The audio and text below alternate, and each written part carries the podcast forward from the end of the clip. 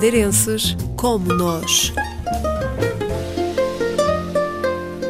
Saiu da Madeira em 1995, mas a intenção não era deixar o país. Rogério Mundim chegou a viver quatro anos em Portugal continental. Em 99 eu senti que precisava mais do que estavam a dar em Portugal. Por isso eu saí de Portugal em direção à Inglaterra sozinho, tipo, cheguei lá sem conhecer ninguém.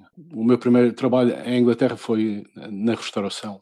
A Inglaterra foi uma etapa na viagem. Trabalhou na restauração e conheceu a mulher com quem viria a casar, uma sueca que estudava e trabalhava no Reino Unido para aperfeiçoar o inglês e que viria a ter sobre ele uma grande influência. Ela começou a incentivar-me para fazer mais. Eu inscrevi-me no curso de Engenharia Eletrónica, fiz durante um ano, 2003. Mas quando cheguei ao final do ano, não era o meu curso favorito. Depois eh, inscrevi-me para um outro curso na Universidade de Westminster, em, em Londres. E aí fiz um curso de Engenharia de Edifícios. E aí licenciei-me em 2007. Trabalhou durante algum tempo na Inglaterra, mas a companheira tinha regressado à Suécia em 2005. Por isso, ao fim de três anos de um namoro à distância, com viagens frequentes ao fim de semana, Rogério Mundim decidiu viver no norte da Europa. Era o verão de 2008.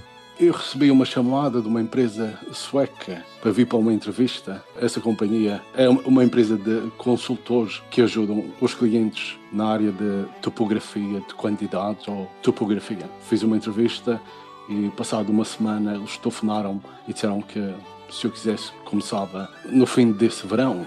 Na Suécia, pôde continuar a trabalhar no que estudou. É mais topografia de, de edifícios, vejo os problemas que um edifício tem e tentas melhorá-lo de acordo com as regulamentações que, que há no país.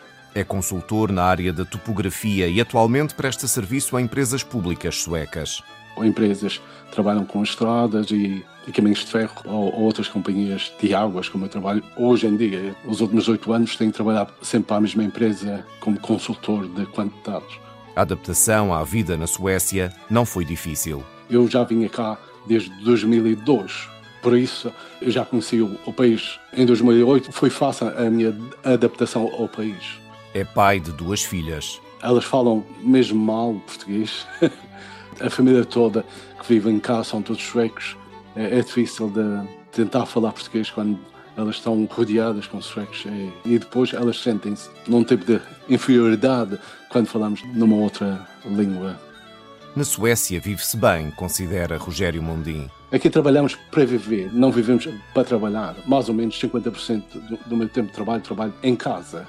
Esse tempo eu não perco no tráfego, por isso ajuda bastante. Eu posso levar as miúdas até à escola, posso passear o cão, por isso vive-se bem aqui. As companhias ajudam bastante pessoas que têm família, eles sabem que às vezes temos de ficar em casa ou temos de trabalhar em casa. De resto, as escolas funcionam.